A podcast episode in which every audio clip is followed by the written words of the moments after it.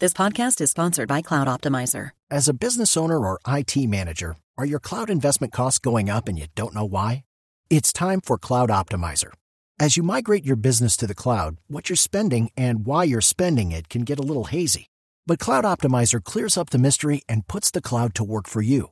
Cloud Optimizer starts by analyzing usage patterns, right sizing resources, leveraging discounts you may not be aware of, implementing automation, and much more. And by reducing unnecessary expenses and maximizing performance, Cloud Optimizer guarantees you a savings of five times what you spend for their service. As you utilize cloud based services more and more, you don't have to lose sight or control of your spend. You can stay agile, streamline your costs, and optimize your performance, plus save significant money with Cloud Optimizer. Make the cloud work for you with Cloud Optimizer. Get a free assessment and find out how much you can save by going to cloudoptimizer.com. Go to cloudoptimizer.com for your free assessment. That's cloudoptimizer.com. Sigue la búsqueda incansable de la pequeña Sara Sofía Galván, la niña de menos de dos años de nacida que se ha convertido en un nuevo símbolo del maltrato y del abandono infantil en nuestro país. Está desaparecida desde el pasado 15 de enero.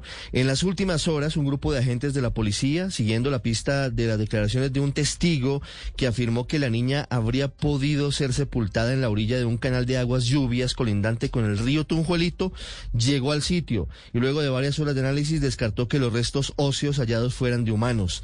La búsqueda del cuerpo de la niña, con base en el escabroso y descarnado testimonio de su madre, Carolina Galván, hoy en la cárcel respondiendo por desaparición forzada, se había concentrado en ese sitio, en el río Tunjuelito, luego de que la mujer dijera ante los investigadores que luego de que la pequeña murió supuestamente en su casa, ella habría lanzado su cuerpo envuelto en cobijas en ese lugar. Sin embargo, hasta ahora la búsqueda ha sido infructuosa, por lo que además de ampliar el área de inspección incluso hasta el salto de Tequendama, el río Bogotá y otras quebradas en Cundinamarca, también llevó a la policía a no descartar ninguna hipótesis, incluso la posibilidad de que Sara Sofía haya sido regalada o vendida a alguna familia en Colombia o que pretendiera sacarla del país. Por eso el director de la policía, el general Jorge Luis Vargas, anunció que se expidió circular amarilla de Interpol para que la pequeña Sara Sofía sea buscada en 196 países del mundo, aunque en realidad el área en la que se podría pensar en su salida del país limita principalmente a Venezuela, a Ecuador, a Brasil, a Perú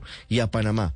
Ojalá Sara Sofía esté viva y aparezca pronto para que todos podamos finalmente tener un eh, resultado positivo de esta historia que es trágica, dolorosa y que todos los días nos sigue conmoviendo.